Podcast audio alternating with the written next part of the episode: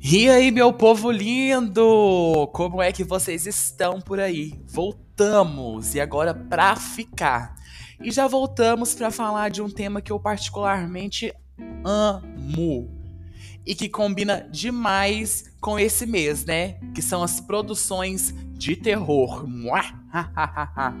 Meu pai amado, esquece! Porque ela se acha Rapunzel e não é a Rapunzel.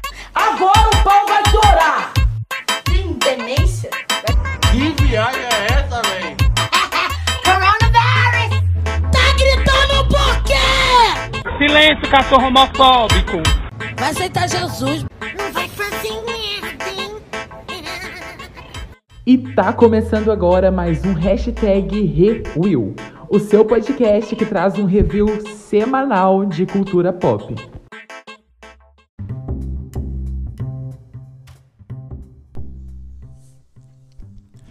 Eu sou William Martins e seja bem-vindo a Review, um podcast onde a gente traz os melhores reviews sobre cultura pop, nerdolas ou games. Mas antes da gente começar nosso assunto, já vou te pedir aquele favorzinho para seguir a gente no nosso perfil aqui no Spotify e compartilhar com os amigos que também gostam desse conteúdo. E claro, não poderia deixar de avisar que a gente tem perfil lá no Instagram, arroba Podcast. Por lá você pode sugerir temas e também tem vários conteúdos extras sobre esse mundinho geek. Prontos então pra gente começar um assunto um pouquinho mais sombrio? Bora lá então! No mês de outubro tem Halloween. E a galera toda do audiovisual afora insiste em nos inundar com conteúdos de terror. Eu particularmente amo. Manda mais que tá pouco, pode mandar mais. Eu acho que o mês de outubro combina demais com as produções de terror. Sei lá, é uma atmosfera diferente. Apesar do Halloween não ser uma cultura forte, como lá nos Estados Unidos, ainda assim aqui no Brasil a gente conhece e de certa forma ainda participa dessa festividade. Em outubro, eu gosto de assistir o máximo de conteúdo de terror possível. Independente se foi lançado agora ou não, o importante para mim é morrer de medo e depois ter que assistir aquele desenho da Disney para dormir, né? Quem nunca passou por isso? Viu aquele filme de terror de se cagar de medo e depois teve que colocar o quê? Um Peter Pan, um Meu Branca de Neve, mas pra gente fugir então um pouquinho desses filmes que eu já sou apaixonado, como Invocação do Mal, Annabelle, It e outros que eu não lembro muito mais por aqui, hoje eu vou falar das séries que eu já assisti em outubro e tem toda essa temática aterrorizante. Gostaram do falsete da Melody? Pois é, né? A primeira que eu quero falar nem é tão terror assim, mas eu coloquei ela aqui porque está bem no hype e ainda tem toda aquela ideia dos jogos mortais. Se você não sabe de qual série eu tô falando, você precisa urgentemente se atualizar. Sim, é Round 6 ou Squid Game. Uma série coreana que tá dominando geral e já é a mais assistida no mundo da plataforma Netflix. Então, eu não vou nem entrar muito em detalhes, mas é muito bom ver uma série estrangeira ganhar tanto destaque mundialmente assim. E também ver como o outro lado do mundo também entrega um serviço de audiovisual tão bom como os estúdios de Hollywood. Porque muitas vezes a gente tem certo preconceito, né, sobre assistir coisas que não sejam estadunidenses. Eu ia falar coisas estrangeiras, mas a gente aqui do Brasil tem preconceito até com o que a gente assiste daqui, né? A gente gosta de assistir só coisa dos Estados Unidos, só produções hollywoodianas. Mas a gente tem que perder esse preconceito, porque tem muita coisa aí do exterior de outros lugares, né, que são muito, muito boas. Igual é, as produções espanholas estão muito boas, é tipo La Casa de Papel, Elite, agora a gente tem Round Six. É, falaram também, estão falando muito de uma que chama Alice in Borderland, se não me engano é do, do Japão, mas eu ainda não assisti também, é, eu não assisti essa não. Mas a gente tem que parar de ter esse preconceito com produções sem ser hollywoodianas, porque a gente perde muito conteúdo bom não assistindo essas coisas, né?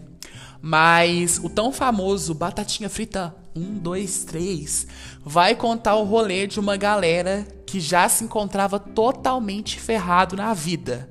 O próprio cocô do cavalo do bandido. Já ouviram essa expressão? e entram nesse jogo que promete bilhões de aqué para eles.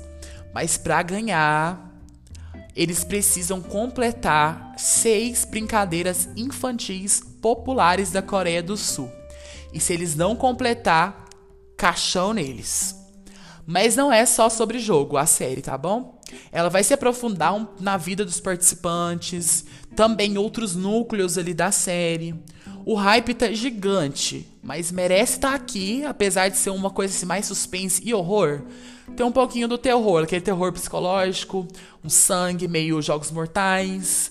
Mas e aí, gente, me conta depois lá no meu Instagram se vocês já assistiram, o que, que vocês acharam? Gostaram? Não gostaram? Tá hypado demais? Não tá hypado? Depois vocês me contam por lá que eu vou ficar de olho. Nossa próxima queridinha é uma série de terror dos bo das boas, viu? Das brabíssimas. Chamada Missa da Meia-Noite, que foi criada pelo Mike Flanagan que para quem não sabe é consagradíssimo pelas suas ótimas séries de terror. A Maldição da Residência Real e A Maldição da Mansão Bly, ambas que eu amo e acho impecável. O Mike tem uma identidade muito própria nas produções dele.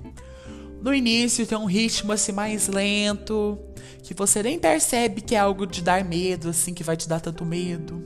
É um terror, assim, que eu gosto de colocar, categorizar esse tipo de, de produção como um terror inteligente. Sabe? Um terror que tem um enredo bom, que é bem costurado. Vai ter susto? Vai ter susto. Mas ele não vai se apoiar só nessa ideia do boom na tela. Ele sabe conduzir, construir boas histórias com o que ele tem. Então, com Missa da Meia-Noite não seria diferente. Aqui ele vai misturar o sobrenatural e religião. Os mais católicos já vão logo gritar, né, aqui no, no Spotify: blasfêmia! Mas vamos aos pontos. Se num tribunal a gente jura falar a verdade perante a Deus, então também temos que enxergar a possibilidade de a gente ter demônios por aqui, né? A gente já aprendeu isso com o casal Warren lá em Invocação do Mal 3. Missa da Meia-Noite, então, traz uma ideia parecida com um filme lançado recentemente chamado Rogai por Nós, que é uma comunidade que aparece uma menina que operava milagres por lá. Todos começavam a rezar por, por ela, é, faziam as orações dela, mas na verdade eles estavam rezando para um demônio. No filme em si, eu acho meio exagerado, pois eu acho que eles usam muitos símbolos religiosos. Eles colocam, tipo, a Virgem Maria lá como o demônio. Eu acho que isso é bem, bem trashzeira, não acho legal. Mas eu acho legal a ideia, tipo, a ideia em si. Pois o que a gente mais tem é lobo em pele de cordeiro. Então a gente precisa ter cuidado, até para quem a gente reza. A gente nunca sabe. Então a série, apesar de ter essa mesma ideia, não é tão apelativa a símbolos católicos e constrói uma narrativa boa sobre até onde o fanatismo religioso pode ir. O que eu acho muito show, eles construíram muito bem isso. Então eles falam também muito sobre o preço da vida eterna, a má interpretação dos livros sagrados e o perigo de se apegar em falsas crenças que isso a gente também tem que ficar muito, muito de olho. Porque hoje em dia, o que eu enxergo como católico, como cristão, eu vejo muito que a galera se apoia mais na igreja do que na fé. E aí que tá o perigo. E aqui nessa série eles falam, tem muito sobre isso, sabe? No final eles. Não vou falar o final, né, gente? Eu ia dar um spoiler aqui, mas pelo amor de Deus. Mas fala sobre isso, sobre a influência da igreja na vida das pessoas. Então a gente tem que se apoiar muito mais na fé de Deus do que na igreja, né? Mas, como eu disse, é uma série com início mais lento, mas é muito braba, muito braba mesmo. O elenco é incrível, interpretação assim muito boa, fotografia nem se fala. A Netflix também caprichou na verba para, para caracterização e efeitos especiais. Achei bem bom. Assistam que vale muito a pena. Eles ainda deixaram várias pontas soltas assim para uma segunda temporada que promete entregar mais ainda.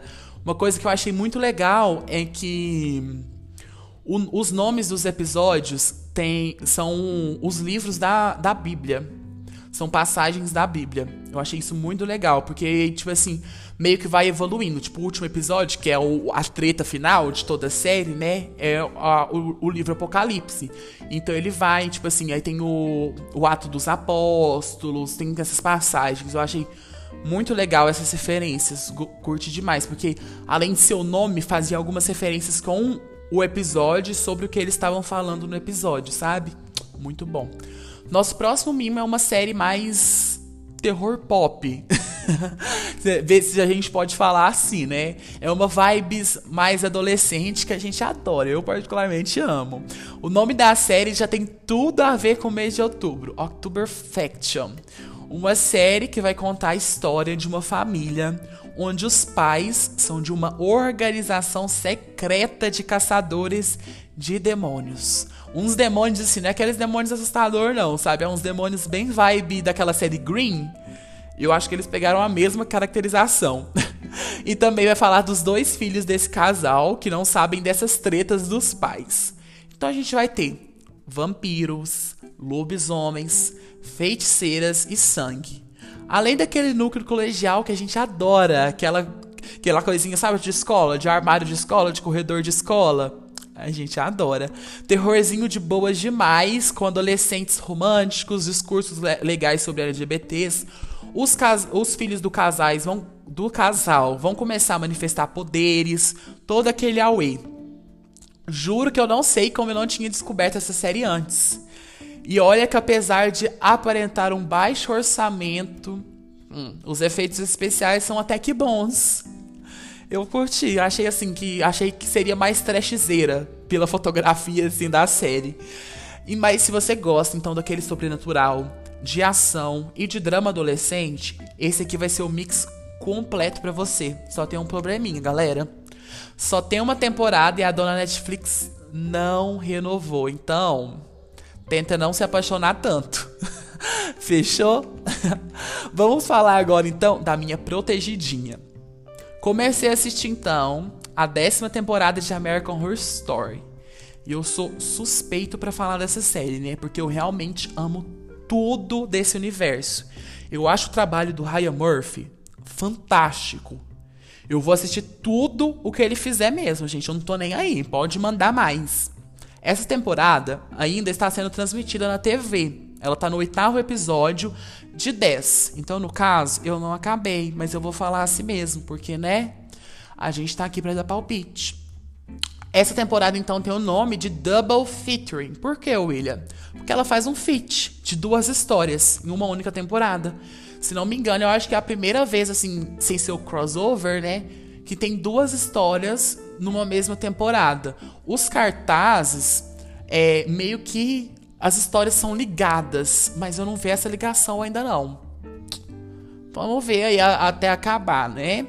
Mas os primeiros seis episódios são nomeados de Head Tide, que vai contar a história de um escritor frustrado que se muda junto com a sua esposa grávida e sua filha para uma cidade praiana bem isolada do mundo, no inverno, para buscar inspiração para escrever o seu novo livro, o seu novo best-seller.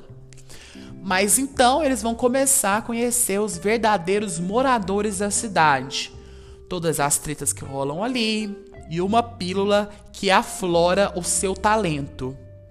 Mas com uma consequência não tão legal, tá, gente? Você vai virar basicamente um vampiro. E se você não tiver talento, é pior ainda. Assistam. Então a galera aí que toma essa pílula vai começar a se alimentar de sangue. A treta tá aí, né? A treta tá formada. Essa primeira parte, que já assisti completa, é, eu achei assim muito boa e eu posso te garantir que vai servir tudo o que a gente espera de uma boa série de terror.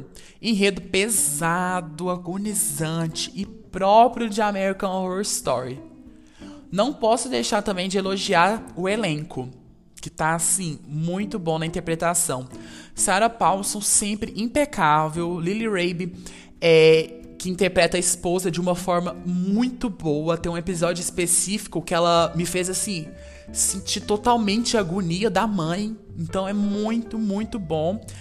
Temos também a Ryan Kiera Armstrong, que é a filha do casal. É, e por ser uma criança, ela mandou demais. Ela tem uma cara, uma expressão muito, muito boa. Muito, muito boa. Gente, vocês vão assistir que vocês vão ficar com medo real. é, tem a Frances Conroy, figura carimbada, né?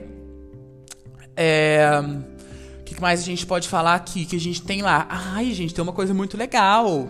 O Ryan trouxe nessa temporada o Macaulay Culkin pra série. Sabe? Aquele, aquela criancinha do Esqueceram de Mim? Que tava toda acabada nas drogas e a gente nem via ele em produção alguma. Pois é. Ele veio pra American Horror Story e entregou sem prometer. Eu acho muito, muito legal como o Ryan traz essa galera muito diferente, distinta, é, e dá oportunidades muito boas para eles dentro do, das produções dele. Muito, muito legal isso. Assim como a gente tem também a atriz transexual que veio lá de Pose, que também é uma série dele, Angelica Ross, que está mandando muito bem nas temporadas de American Horror Story. Acho que ela estreou na, no, na nona temporada, foi a primeira vez que ela estreou em American Horror Story. E que normalmente ela não teria a oportunidade que ela está tendo de interpretar mulheres cis em produções tão grandes assim na televisão, né? Como a do Ryan Murphy. A segunda parte da temporada é chamada de Dead Valley. Eu não vou conseguir falar muito porque eu não assisti tudo ainda, né? Eu assisti basicamente até o sexto episódio, que é a primeira parte. Assisti o sétimo episódio, que já começou aí a Dead Valley. E ontem saiu o oitavo episódio, mas não tinha saído legendado ainda à noite, eu não tive tempo de assistir. Mas ela basicamente vai falar sobre as histórias estadunidenses sobre abduções alienígenas. Vai percorrer aqueles rolês ali, aqueles mistérios que a gente tem sobre a Área 51. Vai falar um pouco sobre a, aquela, um, a história da Amelia Hurt, sabe aquela pilota de avião que desapareceu? A galera dos Estados Unidos fala que ela foi abduzida, então na série também eles vão trazer sobre isso. E também vai falar sobre aquelas ideias de humanos grávidos de alienígenas. Sim, gente, promete. No elenco temos de volta Sarah Paulson, Lily Rabe, Lelis Grossman e Angelica Ross. Além de nomes grandes como Neil McDowell, que eu não sei como que fala esse nome, espero que eu tenha falado certo, e a modelo Kaya Gamber, que já fala, que já já a gente vai falar mais dela com mais propriedade ali mais pra frente. Guarda um pouquinho, guarda que a gente vai falar dela. Pra quem nunca assistiu American Story, é uma série que em cada temporada conta histórias diferentes sobre histórias de terror americanas. O título bem autoexplicativo, né? Geralmente são os mesmos atores, são aqueles protegidinhos do Raya, em papéis distintos em cada temporada. É, em ordem, a gente tem a Mother House, que é uma casa assombrada, bizarra. Essa temporada, assim, colocou a série em um patamar gigantesco. A gente tem o Asylum, que traz esse tema mais sobre sanidade e se passa em um manicômio bem do assustador. Temos Coven, que conta sobre a história das bruxas de Salem, sobre o voodoo em Nova Orleans, que foi a primeira temporada que eu comecei a assistir. O que eu acho muito bom da série é isso, né? Que como as histórias são diferentes, você pode pegar temporadas distintas e começar por elas. Tá tudo bem, pega o tema que você mais gosta e vai por ele. Depois a gente tem Freak Show, que tem palhaços assassinos, sim. Foi aí que eu comecei o meu trauma de pessoas com máscaras ou cara pintada. Não gosto, não gosto mesmo. E também vai entregar tudo sobre aquele rolê de circo dos horrores de antigamente nos Estados Unidos. Que também é história aí que, que a gente sabe que tem. Tem fotos daquele povo deformado, todo um rolê. Depois a gente vai ter Roanoke, que conta uma história antiga de uma comunidade nos Estados Unidos que simplesmente desapareceu do nada, sem deixar rastro nenhum. Opa, eu troquei, gente. I'm sorry. Depois de Frank Show vem Hotel, que é uma história inspirada no Hotel Cecil, um hotel que é real, lá de Los Angeles, que é marcado por assassinatos e suicídios. Aqui a gente vai ter então, primeira vez a Lady Gaga atuando em American Horror Story, que é ó, um sabor delicioso. Aí depois vem Roanoke, que é a segunda vez que ela aparece, que é essa ideia dessa comunidade que desapareceu. E também tem essa história nos Estados Unidos. Próxima temporada é Cult, que fala sobre os cultos e o medo, que é meio ambientado ali nas eleições dos presidenciais dos Estados Unidos. Então todo essa, esse rolê de perseguição, de cultos, bem legal também. Mas eu confesso que essa é a sétima temporada, né? A sétima temporada é a que eu menos gosto. É que eu, tipo assim, no top 10 ela é a última. Depois vem Apocalipse. É a sétima temporada? O Cult ou é a oitava? Enfim, não lembro agora. Mas depois vem Apocalipse, que tem todo esse rolê do mundo destruído. É a sétima, tá certo. Apocalipse é a oitava. É, tem todo esse rolê de mundo pós-apocalíptico e sobrevivência. E faz um crossover, assim, incrível das minhas temporadas favoritas. Que é Mother House, Coven e Hotel. Muito, muito bom. É uma das minhas temporadas favoritas também. O, o Apocalipse. Aí a gente tem é, 1984, que é uma temporada também fantástica, que tem toda aquela estética meio Jason, que mata geral no acampamento. É aquele rolê de acampamento. Muito boa, muito, muito boa. E eu gosto quando a série, tipo série antiga, tem essa. Aconteceu isso em 1984. E também tem o, a, o primeiro filme da Rua do Medo, que se não me engano é 1964 que chama, que é um, uma trilogia de filme da, da Netflix. Eles fazem muito isso. Eles fizeram isso. Que é fazer essa série no, no com o nome antigo, né, ambientada numa década passada e pegar o estilo de filmagem da época. Eu acho que isso assim faz todo o diferencial, sabe aquela, aquela filmagem mais clichê, aqueles cortes mais mais secos. Eu acho isso muito, muito legal. É, e depois, finalmente, a gente tem a décima temporada, que a gente falou ali em cima. Mas antes da gente encerrar, eu quero falar de uma que lançou no meio do ano, mas eu comecei a assistir ontem, que é American Horror Stories, que é um spin-off do universo de American Horror Story. Consegue distinguir? do prazer? Consegue distinguir? Mas é sobre isso. Eu vou. Ó, tem a primeira, American Horror Story, que é com Y no final. Aí tem essa spin-off que é American Horror Stories, com I, E e S no final. Então esse spin-off vai trazer várias histórias diferentes de terror, que me lembra muito uma série da Netflix, é, eu não lembro o nome certo, não sei se é Coletivo do Medo ou Coletivo do Terror, que é um, um, uma história de um ônibus e cada episódio vai contando uma história de terror de um dos passageiros desse ônibus. É, mas eu gosto muito dessa história porque talvez tenha algumas histórias dos Estados Unidos que são muito legais, mas que não renderiam talvez uma temporada. E se fazendo vários episódios diferentes, um episódio para cada, daria muito, muito bom. Eu achei assim fantástico. Já assisti quatro episódios e eu tô sedento para acabar com os outros três muito, muito, muito querendo chegar à noite para já. Os primeiros dois episódios contam a história de uma família que aparece na primeira temporada de American Horror Story. Ambientado lá na Border House, que é um casal gay que compra a casa para redecorar. E tem uma filha assim meio psicopata, meio louca da cabeça. Mas por que de redecorar a casa? Lá nos Estados Unidos, principalmente em Los Angeles, eles têm muito esse rolê de destinos de terror. Tem muito disso, para quem não sabe. Lá eles fazem tour pelo, pelas casas de assassinos, pelas casas é, assombradas. Tem, tem todo um rolê lá em Los Angeles sobre isso. E a casa Mother House fica em Los Angeles, né? É, então ele, esse casal queria comprar a casa para redecorar. Acharam que era só histórias de fantasma, né? Mal eles sabiam que, ó, estavam se ferrando lá. E é aqui então que a gente tem a nossa primeira boa surpresa. Que é a primeira vez que a modelo Kaya Gamber aparece no universo American Horror Story, que a gente já falou lá em cima. É, ela aparece então pela primeira vez. Porque American Horror Stories Foi lançado antes da décima temporada de American Horror Story. Pra quem não conhece, a Kai, ela é bem famosa, uma modelo bem famosa, desfila para várias grifes. E ela é, ela é filha da, de outra modelo famosa, né, dos anos 90, que é a Cindy Crawford. Então a Kaya, gente, ela manda demais né, nesse papel dela. Eu fiquei muito surpresa e muito feliz. Que é um papel, assim, também vibes psicopata. Muito, muito bom. Mandou demais. Além dela, nesse, nesses dois episódios, né, a gente tem a Paris Jackson nas telinhas. Sim, a filha do Michael Jackson.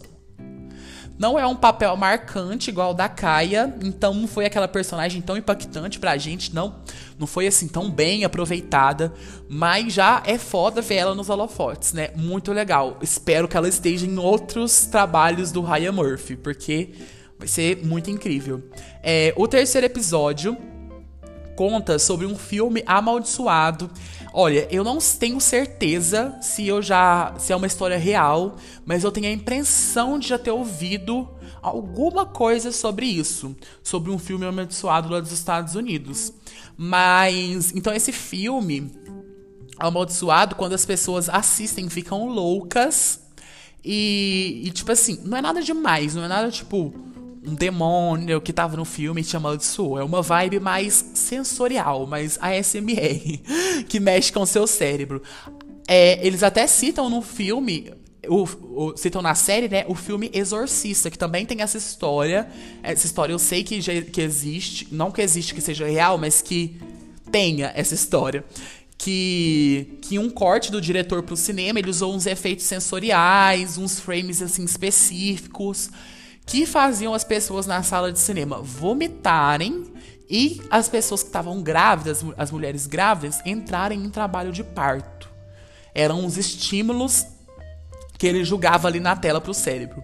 Então é um episódio muito bom, que eu acho que vai dar muito pano pra manga, porque ele deixa umas pontas soltas também para uma construção futura, para alguma coisa aí que vai acontecer ainda. E temos no elenco a Madison Bale, que é a Kiara de Outer Banks, que é uma série que eu amo, eu amo a atriz, acho ela muito bonita. E ela tá nesse episódio.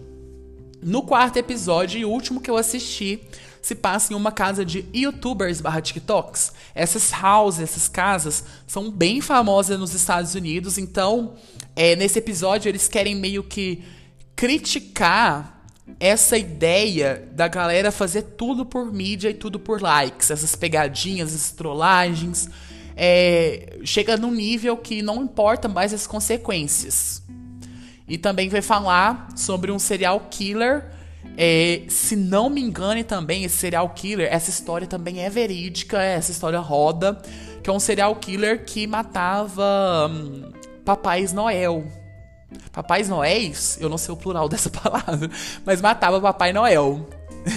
É, eu tava até pensando aqui que a gente poderia fazer lá pelo Instagram alguns posts contando sobre essas histórias reais. Seria muito, muito legal, né? Vamos pensar em fazer sobre isso então. Mas vale muito, muito a pena assistir. Gente, então foi isso basicamente que eu assisti em outubro. Nesse início, nesses, nesses sete dias de outubro. Provavelmente eu vou assistir mais e lá pelo final do mês a gente volta com mais, mais coisinhas, mais mimos para assistir, fechou? Pra gente indicar por aqui. Você que tá ouvindo a gente até aqui agora, muitíssimo obrigado por estar tá por aqui. Segue a gente aqui no Spotify para não perder nenhum episódio. Sai episódio todas as terças e quintas-feira às 19h30. E também vai lá no nosso Instagram, arroba Podcast e segue a gente por lá, que é muito importante ter você por lá para não perder avisos, conteúdos e para a gente conversar também sobre esses casos reais que aparecem em American Horror Story. Já pensou? Se você também tiver indicação de algum filme, alguma série de terror que eu preciso assistir, é só me mandar por lá. Fechou? É isso. Tchau, tchau.